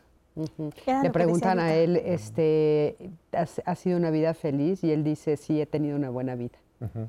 Ya es como entender este concepto del bienestar continuo, ¿no? sí, sí, era completamente lo que decía Yuta al inicio. O sea, arrancando el programa dijo, es conciencia plena es el estar. O sea, estoy feliz porque tengo, me hace feliz ver al nieto, me hace feliz ver a mis padres, me hace feliz leer un libro, un poco el concepto que les di hace un momento, o sea, lo cotidiano, lo que tenemos, lo que hay en el momento, lo que es disfrutable. Y vemos la parte de, de las generaciones un poco más jóvenes que a lo mejor sí todavía te pueden decir, eh, a mí me haría feliz tener, terminar la carrera, ¿no? creo que es lo que decía la chica en, el video. Y, lo que han, me han dado mis padres, sí cambia, como dice pero sí hay toda una diferencia en, lo que nos dicen. Y a mí me gustaría aterrizarlo en un concepto que creo que también puede ser mucho más manejable, como esta parte de la, de la felicidad adaptativa. O sea, lo que se va adaptando a las circunstancias. Sí, estoy pasando por un duelo, pero tampoco quiere decir que soy totalmente infeliz. O sea, creo que si entendemos la felicidad desde lo adaptativo, también es mucho más fácil de integrar y de sentir, sobre todo. Claro. Oigan, y, ahorita que estabas diciendo lo de esta chica que dice terminar la carrera, hubo un comentario que se me quedó ahí en el tintero, Yuta, que a ella la vemos que recuerda un evento que para ella fue muy feliz, cuando sus papás le compran un pastel, para su cumpleaños con un esfuerzo, lo reconoce y demás, y llora. ¿Te fijaste? Claro. Y entonces a mí me llama mucho la atención porque uno de los estudios también eh, que yo he, hecho sobre las emociones dicen que la felicidad no genera llanto. O sea, la felicidad es brincar, aplaudir, reír, ¿no? El llanto es pues para el dolor, para la tristeza, ¿no? Bueno, ni siquiera para el dolor, para la tristeza. ¿Por qué crees que lo conectamos? O sea, hasta la gente dice, lloro de felicidad. Eh, no nos atrevemos a brincar. si no nos atrevemos a brincar y entonces, pero lloramos de felicidad, lloramos de risa, lloramos de coraje. O sea, en realidad el llanto es, es, es una respuesta fisiológica del cuerpo que se puede dar en cualquier situación, no nada más con la tristeza. Claro, fíjate que yo lo que estaba escuchando es que como reprimimos la emoción, o sea, si tú no reprimes la emoción, por ejemplo, ¿no? O sea, cuando sientes eh, enojo o dolor, ¿no? Que dices lloro de coraje, es porque no puedo expresar con mi cuerpo lo que el cuerpo me está diciendo por sentir coraje. O sea, por ejemplo, tal vez pegar en un cojín o algo y no lloraría. O sea, el llanto se va. O lloro de felicidad, de tristeza, pues sí, ¿no? Pero lloro de felicidad es porque no, no te permites hacerle caso a tu cuerpo. Fíjate, hicimos un experimento donde, a ver, aplaude y brinca de felicidad. O sea, estás muy feliz, aplaude y brinca. No es que tengo ganas de llorar. No, sí, aplaude y brinca y vas a dejar de llorar. Y sí, dejas de llorar. Aplaudes y brincas y te empiezas a reír y no lloras. Entonces yo creo que es que nos hemos reprimido a tal grado también, ¿no? Que la felicidad es brincar. Tú ves a los niños y los niños no lloran, gracias por el regalo que me trajiste, soy tan feliz que voy a llorar. No, el niño brinca, Salta. se emociona, abre el regalo, se lo enseña a todo mundo y no ves una lágrima, ¿eh? Pero yo creo que en esta chica lo que había era, era nostalgia. Y el llanto venía de la de nostalgia, de evocar ese pasado eh, que de alguna manera es muy significativo, gozoso, pero también eh, de carencias, también doloroso. Siento que ahorita que lo mencionas, Cris, que no, estamos acostumbrados a vivir en este mix de emociones, sino en este blanco u oscuro. Eh, recuerdo este momento cuando temas ya fuertes en familia y al final se logró el que yo pudiera estar en, el evento de, presentación para entregarme mi título, cuando nos avisan a mi mamá y a mí, claro, las dos lloramos, pero claro, es, es, que es un momento sí de felicidad, sí siento felicidad y aunque quería brincar, saltar y aplaudir, también es recordar todo el esfuerzo, es doloroso porque pues también te gustaría que fuera de otra manera, pero es lo que hay. Eh, o sea, como que es todo un mix de emociones que es sonrío, pero lloro, pero también estoy. Entonces es bien rica esta emoción que vemos en el primer testimonio, porque no sé qué tan viable sea, o sea, eh, ser conscientes de que no, son, no es un plena felicidad y no viene acompañada con nada más. Ah, o tristeza y no viene acompañado con ninguna otra emoción. O estoy en medio y bueno, estoy ya nada más, o sea, no hay estos blancos oscuros. Y lo, uno con este comentario que recibimos de Jorge Gama, que dice la felicidad, la tristeza, la alegría, la desilusión, son emociones que fluyen. Esperar estar en todo momento en solo un estado es falso, no es verdad. Eso no es posible. Que disfrutemos más estar felices, bueno, es una cosa, pero necesitamos la tristeza para reflexionar, necesitamos la melancolía, el dolor para depurar nuestros sentimientos. Ya no traten de engañarnos negando también esa realidad. No tengamos miedo a nuestras sensaciones. Y me parece bien interesante este comentario de Jorge. Yo quiero decir algo a ese respecto. Eh, creo que es bien importante desde, que desde antes del testimonio que, nos cuentas, Anaí, eh, sentir. Yo creo que sentir felicidad no quiere decir que no voy a llorar o que mi cuerpo no va a tener otra reacción, que no voy a brincar, que no voy a aplaudir, o sea, eh, la felicidad está llena de emociones también. O sea, no es un estado plano ni vacío, ni, mucho menos. Ni único. Claro, ni único. Y esto me, hace, me hacía un poco recordar, no sé si, si recuerdan la novela de Aldous Huxley, del mundo feliz. O sea, si fuéramos permanentemente felices, eso sería inhumano, prácticamente. Claro. O sea, todo robotizado, todo así, todo plano, eso sería inhumano. Y yo creo que la característica que nos hace a nosotros los seres, los seres vivos, a, los, a nosotros como humanos, es sentir. Justamente eso, o sea, tenemos emociones y lo que dice Jorge en el comentario es cierto. Necesitamos todas las demás emociones para poder vivir, para poder expresar, o sea, es súper necesario y si no fuera así sería inhumano.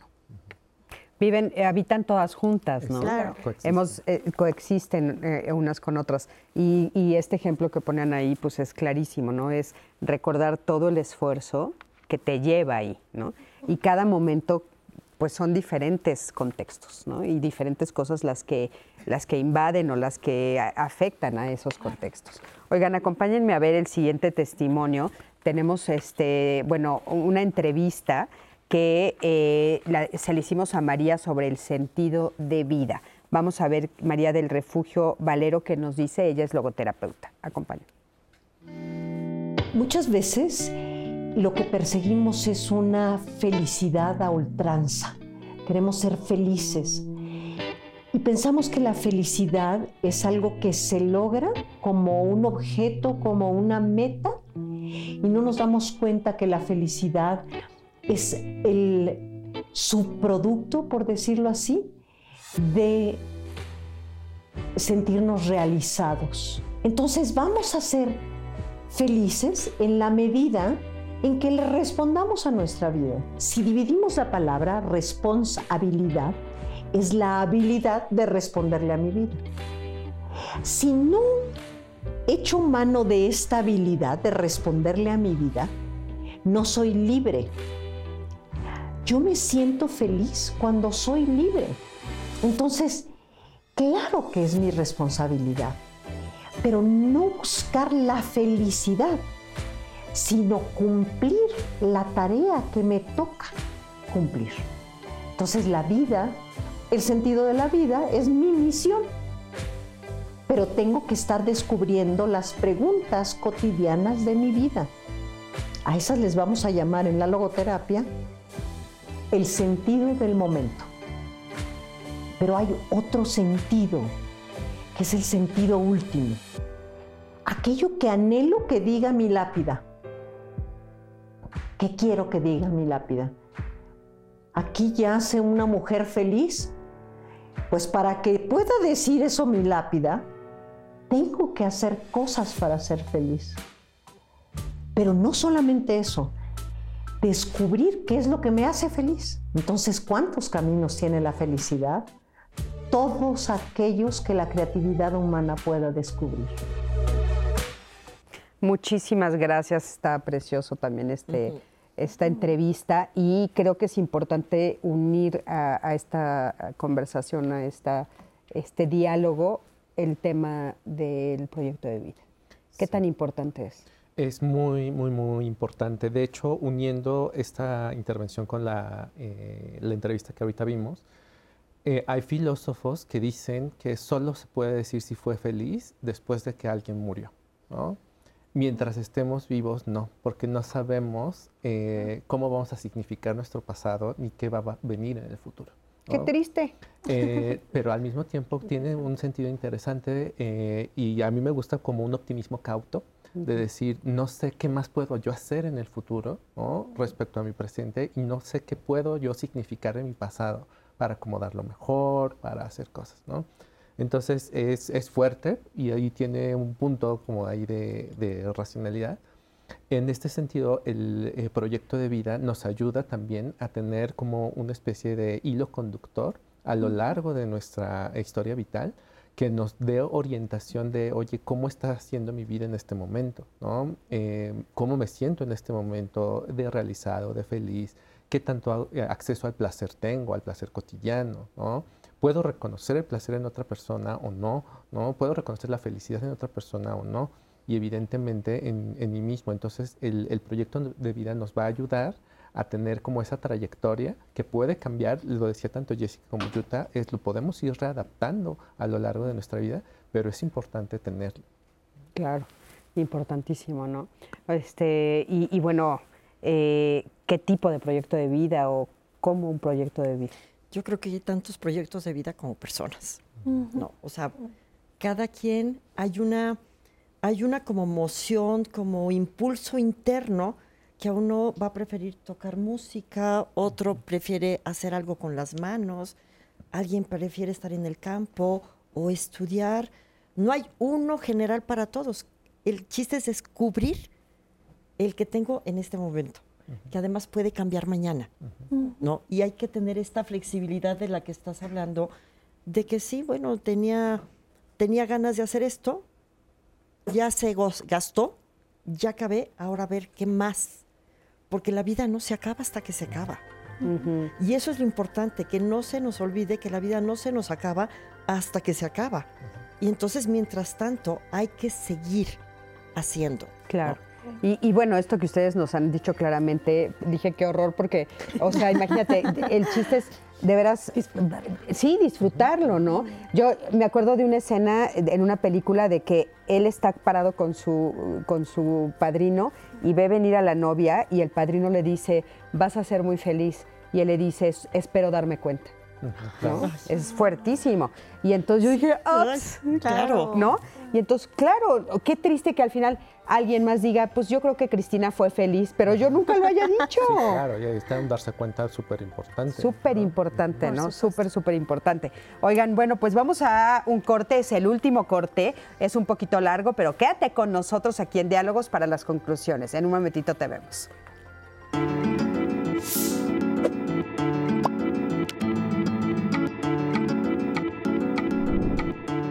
Si quieres vivir una vida feliz, átala a un objetivo, no a personas o cosas. Albert Einstein, físico alemán.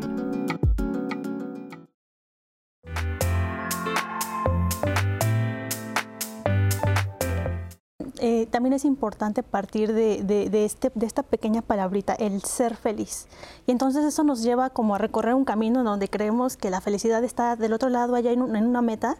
Y entonces vamos así como cerrándonos con todo lo que hay alrededor y creemos que llegando a la meta entonces ya soy feliz hay una cuestión de las palabras que es bien importante, ¿no? Y entonces entendemos estos por los negativos o por la oposición, ¿no?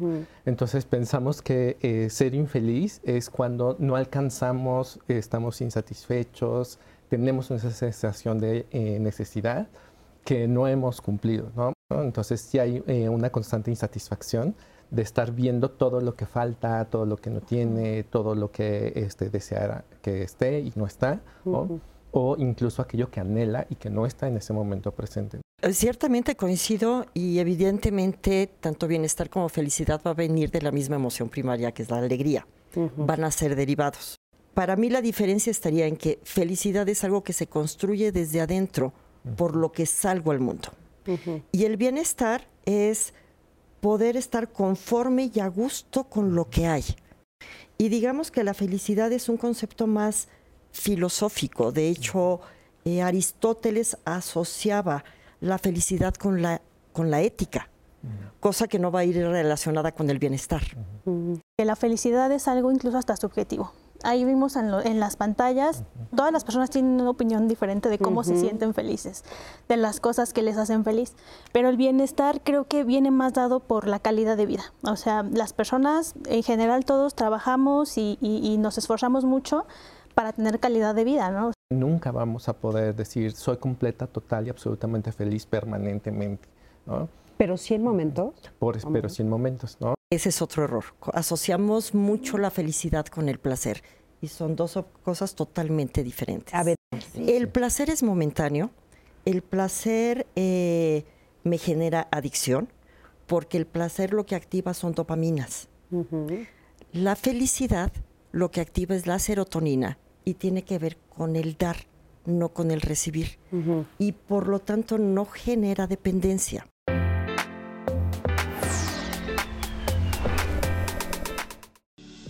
Tienes una familia estable, grandes amistades, buen trabajo, salud física, pero te embarga una especie de vacío, satisfacción e incluso malestar. Ante esa sensación es importante tener en cuenta que la felicidad solo es posible si hay salud mental entre las causas de la insatisfacción están las expectativas demasiado altas que nos imponemos, lejanas a nuestra realidad, el miedo al fracaso, a perder lo conseguido o creer que no lo merecemos. Otras razones pueden ser olvidarnos de nosotros mismos, dedicar más tiempo al trabajo o estar en constante estrés. La felicidad no depende de lo que tenemos, sino de quiénes somos. Para procurar el bienestar emocional es recomendable pasar más tiempo con personas cercanas, hacer ejercicio, tener un buen descanso y ser conscientes de quiénes somos y por supuesto vigilar nuestra alimentación. Si la preocupación, infelicidad y angustia parecen difíciles de procesar, podemos buscar ayuda de un especialista. En la línea de seguridad o chat de confianza del Consejo Ciudadano 55 55 33 55 33 ofrecemos apoyo emocional 24/7 para todo el país desde la Ciudad de México. Muchas gracias al Consejo Ciudadano que está disponible esta línea telefónica para nosotros y todas las personas que lo requieran. Recuerden que toda esta información que hemos visto a lo largo del programa, estas líneas, estas, este, los libros también que han mencionado los terapeutas, los estudios, todo lo estamos mencionando a través de las redes para que ustedes también nos sigan, lo encuentran a través de Facebook, de Instagram. Oye, es como que me fui, estoy emocionada, siento que estoy como con mil ideas ahorita de que comentar, pero bueno, lo pueden encontrar en todas las redes y pues la información está ahí disponible para ustedes, para que también nos sigan a través de esos medios. A ver. Oye, y agradecer a su presidente, Salvador Guerrero Cipres. Siempre, que nos está apoyando. que siempre es el que nos da la cápsula. Le Muchísimas mandamos gracias. un fuerte abrazo. Em, comentarios, lecturas, eh, eh, opiniones. Aquí Amira Vázquez dice, tema complejo pero muy importante. A lo largo de mi vida he buscado objetivos que me mantengan feliz, y lo pone entre comillas. Pero al no tener el control de las situaciones y no obtener esos objetivos, me frustré mucho, mucho y eso me llevó a la depresión. Hoy en día me está costando demasiado, pero estoy prefiriendo mi tranquilidad y paz mental, aceptar que no tengo el control de todo y debo disfrutar de este plano terrenal. Que este viaje llamado vida me dé las mejores experiencias posibles. Nos escribe Amira a través de Facebook. Ofelia Fernández dice, considero que la felicidad surge al apreciar y saborear cada instante, independientemente de las circunstancias externas, fomentando la conexión eh, con uno mismo y con el entorno. Eh, le manda un saludo a Homero Ventura y al resto de panelistas. Em, dice Ángela Lelo de este, Lelo a través de eh, Facebook. Creo que sentirse en paz a pesar de las dificultades es un trabajo de introspección cuando nos damos cuenta que nada ni nadie nos pertenece. Solo fluyo con la vida y confío en un plan divino. Mucha gente, varios de ustedes mencionaron también la fe dentro de esa felicidad y la espiritualidad. Sí, que, que, que no lo hemos mencionado y qué importante, Ana, Claro. de la mano, ¿eh? La espiritualidad, la fe y, y para algunos la religión o para muchos la Claro, religión, ¿no? Dependiendo de, claro. Sí, dependiendo de, de las creencias de cada quien, pero sí, o sea, son tres cosas fundamentales también. Por lo visto, nos los dicen en los Sí, comentarios. eh, que ustedes lo consideran parte de la felicidad. Verónica eh, Elizabeth González dice, para mí la felicidad son momentos que cuando consci- eh, disfrutamos conscientemente, que definitivamente está en cada uno de nosotros y no en el exterior, y consiste en vivir sin apegos en el aquí y en el ahora. Está en nosotros ser infeliz o disfrutar de el aquí y el ahora. Marta Leonor Hernández dice, a pesar de las adversidades, he aprendido a pensar que algo bueno viene. Y me funciona y trato de disfrutar al máximo esos momentos felices porque no sé cuándo pueden regresar. Claudia García, no, definitivamente no lo tengo todo. Hace seis años murió mi nieta y no es lo mismo sin ella. Podrás tener dinero, cosas materiales, etcétera, pero la familia es lo más importante. Solo hay que aprender a seguir sin ellos y a seguir disfrutando de lo que te da en la vida cotidiana. Hay personas que son felices por la desgracia de la gente que sufre, nos dice también Ulises. Hay personas que les hace feliz la infelicidad ajena. ¿Sí las hace feliz? Sí, sí, ese es un aspecto muy perverso del ser humano. Hay algunos que disfrutan que al otro le vaya mal. Sí. No es felicidad, Ah, es, gozo. es gozo. Es, es- sí. Es el- disfrute. sí, es un disfrute Oigan, perverso. Y ahorita que, que también otro de los comentarios apunté, eh, de los que nos acaban de, de hacer favor de escribir, dice eh, el apego, la codependencia, ¿no? O sea, tam- también queríamos hablar un poquito de eso, porque hemos dicho mucho que la relación, la relación con el otro nos lo están diciendo, los vínculos, etcétera. Pero entonces, ¿cómo está la línea? Porque hemos hablado también de que podemos hacer vínculos que pueden estar equivocados, ¿no? Sí, esto es, eh, me parece una idea que ponía Yuta sobre la mesa, donde sí hay que diferenciar a la persona ¿no? de- del vínculo, ¿no? O sea, si bien es cierto, este, se puede entender de la misma manera, pero eh, hay el riesgo de generar esta parte de codependencia o de yo sin ti no voy a poder ser feliz, etcétera. Entonces habla de ese vínculo y retomo esta parte de la felicidad adaptativa que decía este, Jessica, donde es de, ah, ok, el vínculo como una adaptación a esta persona, pero si esa persona no está, se va, nos distanciamos, entonces hay otra manera de adaptarnos para eh, generar otros vínculos o que ese vínculo cambie. Claro, por supuesto. O sea, que ese vínculo finalmente también agradecer que lo tuve, tal vez eso me ayude, ¿no? Eh, por supuesto, porque de todos aprendo. Y, y porque la capacidad de vincularme no es lo que el otro me da, sino es lo que yo doy. Entonces, ¿con cuántas personas podemos vincularnos? Pues nada más como con 8 mil millones de habitantes, que es lo que tiene la Tierra. Entonces, no me las voy a acabar. Si un vínculo es nocivo o ya no está, pues ya no estuvo y ahora hay que buscar con quién sí. Exactamente. No, lo importante es estar vinculados, no con alguien en específico, sino aprender a vincularnos y a fluir en este vaivén, porque unos van a estar y luego no van a estar. Claro. O sea, seguir, eh, seguir en estas relaciones vinculantes amorosas, cooperativas, etcétera. Oigan, hay una palabra que, que no hemos dicho también que siempre va de la mano de la felicidad y es la gratitud. Yo les digo que es mi valor favorito. O sea, a mí me encanta hablar de la gratitud porque eh, si yo veo la, vida y el, mundo con gratitud, entonces estoy aceptando que hay cosas buenas, que hay cosas malas, que yo doy, que yo recibo. O sea, yo estoy como en una especie de armonía. Y si empezamos a mirar eh, eh, el mundo con agradecimiento y las situaciones con agradecimiento, los vínculos con agradecimiento, estoy disfrutando. Le estoy dando un significado y lo estoy integrando. O sea, al final del día ahí también cabe la felicidad. Claro, es fundamental, ¿no? Yo creo que van de la mano. o sea, y, sí hemos escuchado mucho, se escuchan en los TikToks, en los memes, en todos lados van a escuchar, hay que dar gracias para sentirse pleno, satisfecho y feliz. Y yo, sin duda, creo que sí. Sí. ¿No? Importantísimo. A ver, Mian. Hay una pregunta que nos hacen en YouTube, mi Cris. A ver, ¿cómo podría contagiar de mi felicidad a las personas que me rodean para que aprendan a ser felices también en el trabajo y en su vida personal? ¿Podríamos hacer algún comentario al respecto? ¿Se puede contagiar? Nos pregunta Luis Alberto Rocha a través de YouTube. Dicen no, aquí, pues no, es, no, es, no, es, gripe, no es, no, es influenza. No, claro, no es COVID, no es influenza, pues no. Así, esa palabra de, contagiar, ¿no? Eh, hemos hablado como de la responsabilidad y de la gestión que cada una de las personas tiene. Mm. Eh, lo que sí podemos hacer es generar este vínculo con esa persona y ver eh, si ese vínculo fructifica o no. ¿no? Eh, porque tanto como eh, decir yo voy a hacer que tú seas feliz, ¿no?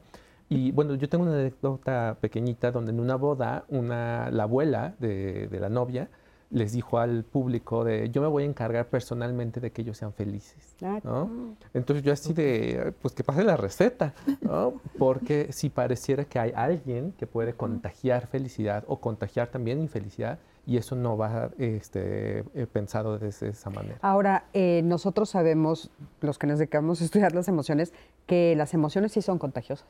Entonces, eh, por ejemplo, yo entro a un funeral e inmediatamente mi estado de ánimo, este, pues se puede conectar con el estado de ánimo de la persona que está en la pérdida, ¿no? Inclusive se dice muchísimo que cuando yo abrazo a una persona y lo primero que le digo es no llores, no llores, me lo estoy diciendo a mí, no se lo estoy diciendo a ella, ¿no? Porque contagian. O cuando llegas a una fiesta y todo el mundo está riéndose y está feliz, hasta la gente dice, oye, denme de lo que están tomando, porque, ¿no? Y tú también te empiezas a reír y te empiezas a contagiar. O sea, en ese nivel sí son contagiosos. Sí, eh, aquí yo diferenciaría entre empatía, solidaridad humana y neuronas de espejo, ¿no? Entonces, eh, digamos, la emoción per se individual no es contagiosa, ¿no? Pero estas características de empatizar con cómo tú te estás sintiendo, ¿no? Ser solidario con cómo tú estás viviendo determinada situación, o incluso, eh, y eso es muy de mamífero este, superior, de primate superior, es de por neuronas espejo, entonces yo puedo reaccionar a lo que tú estás viviendo, ¿no? Pero es justo por eso, no, no es la falsa idea de este, ya tú las traes y ahora yo ya estoy feliz. Sí, no, eso no.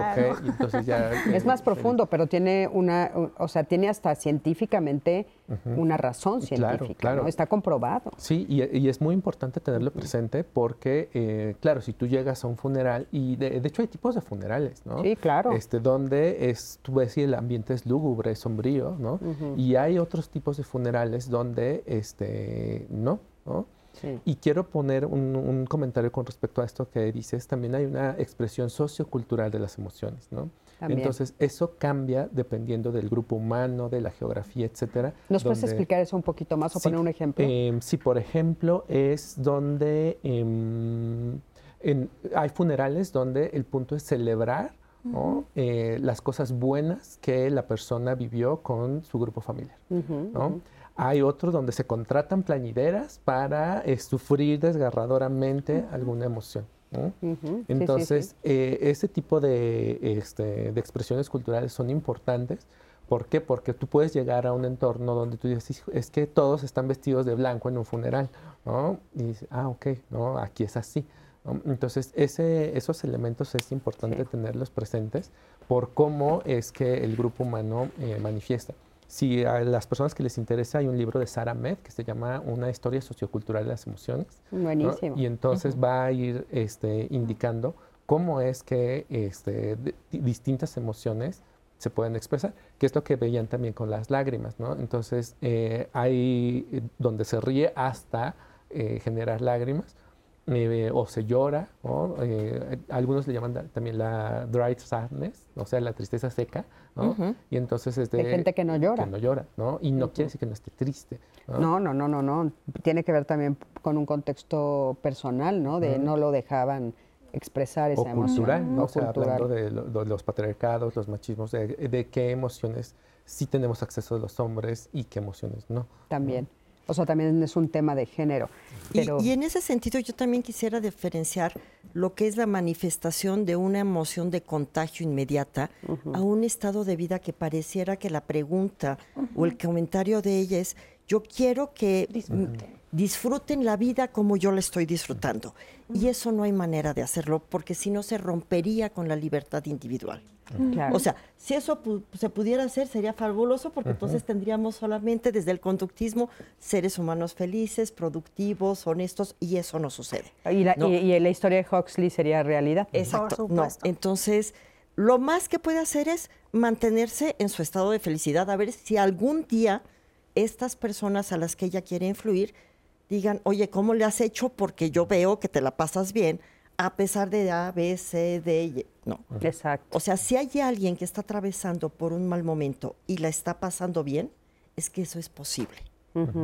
Claro. Y entonces esa tendría que ser como, ah, pues si lo consiguió, yo lo quiero conseguir. Sí, que fue un poco también la propuesta de Eric, este, no, perdón, el que estuvo en el campo de concentración. Eh, Eric Fromm. No, no, no, no es Eric Fromm. Este, Víctor Frank. Gracias. Gracias a la producción que sí. Son rápidos, rápidos. Son rápidos. Los quiero. Este, Víctor Frank.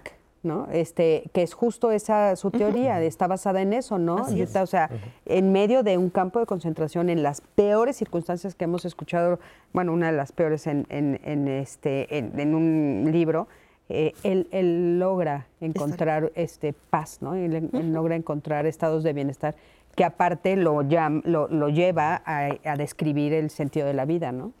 Yuta, y te escucho cuando dices, a veces quiero, o quiero que sea feliz las otras personas como yo soy feliz en diferentes circunstancias, pero también siento que a veces, o bueno, no sé, no nos preguntamos el qué te hace feliz a ti. Porque tal vez mi par no es, o sea, no le es tan pleno estar en la vida laboral, pero le hace muy feliz, como vimos un testimonio de el vinito con la esposa. ¿No? De esos momentos a mí me hacen feliz. No significa que todo el tiempo esté infeliz, tal vez solo en este momento, etapa. A mí, qué padre que a ti te genere disfrute, pero en mi caso es, son otras cosas. Pregúntame también qué me hace feliz. Y eso nos hace ser mucho más ricos como persona, identificar las variedades de qué es lo que nos hace feliz a cada uno. Claro. Y quiero agregar eso porque me encantó esta pregunta de Mireya Ruiz, que me pareció súper profunda, pero que es verdad. ¿Cómo, o sea, en ese de es muy compleja su pregunta, pero en ese todo, en ese todo que, que, podamos decir qué es lo que nos hace feliz. Eh, tengo todo, que era la pregunta que al final se hacía Cris, como qué lo es todo. ¿Cómo identificar para mí, dice Mireya Ruiz, qué es felicidad? ¿Cómo puedo identificarlo? ¿Cómo puedo... Pero a ver, ¿cómo lo escribe? Literal dice, ¿qué es, qué, lo, ¿qué es todo? ¿Qué es felicidad? ¿Cómo puedo identificarlo? ¿Qué es tenerlo todo? ¿Cómo puedo saber cuál es mi objetivo? Nos pregunta. Yo creo que si ves alrededor, y o sea, es muy fácil ver y decir, ah, mira, tú tienes y, te voy viendo y, ah, ella tiene todo. Y yo no. O sea, si yo volteo alrededor, entonces puedo decir, puedo cuantificar qué, qué podría ser tener todo. Pero respondiendo un poco a la pregunta, podría ser más bien, en lugar de preguntarme qué es tener todo, podría mirar qué es lo que tengo. ¿no? O sea, tengo un acompañante, tengo una pareja, tengo una familia, tengo una casa, tengo bienestar, tengo calidad de vida ya no me voy a preguntar y no voy a entrar en el debate de qué es tener todo, porque a lo mejor para mí tener todo es lo que socialmente te dicta la sociedad.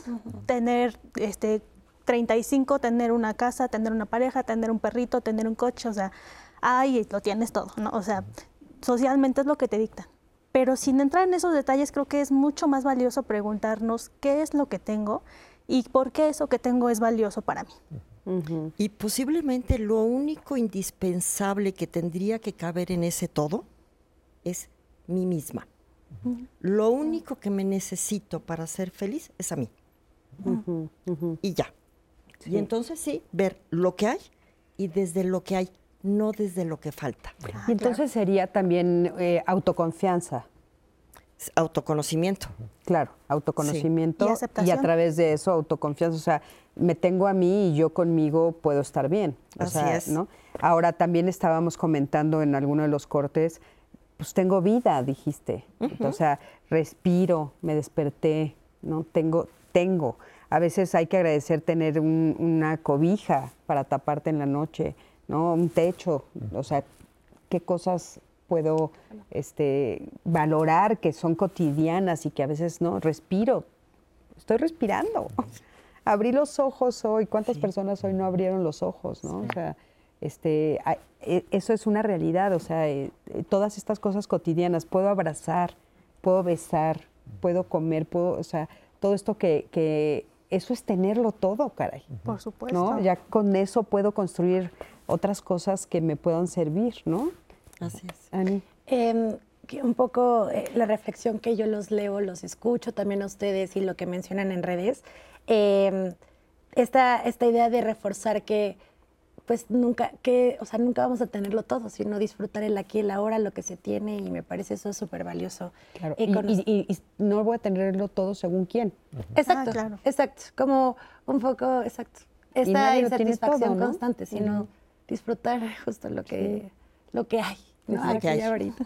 Eh, quiero agradecerle a Alicia Villa, nada más voy a cerrar con este comentario porque me parece eh, súper lindo, em, que dice, siempre corre adelante. Em, pase lo que pase, va a haber, eh, pues va a haber cosas para disfrutar, cosas para disfrutar la felicidad, el entorno, nuestra familia, nosotros mismos. Hay que disfrutar cada momento. Quiero agradecerles a todos ustedes por sus participaciones, Alicia, Miguel Cárdenas, José Antonio, Mariela Oliva, Victoria Ronzón, eh, y así como todos ellos, Susana Gómez, que estuvieron participando en la conversación, que hicieron su propia conversación en las plataformas digitales, un programa alterno. Quiero agradecerles infinitamente el ser parte de Diálogos en Confianza, porque eso es lo que nos enriquece, lo que nos hace crecer y lo que nos hace aprender. Y recordarles que este programa va a estar disponible para ustedes en todas las plataformas.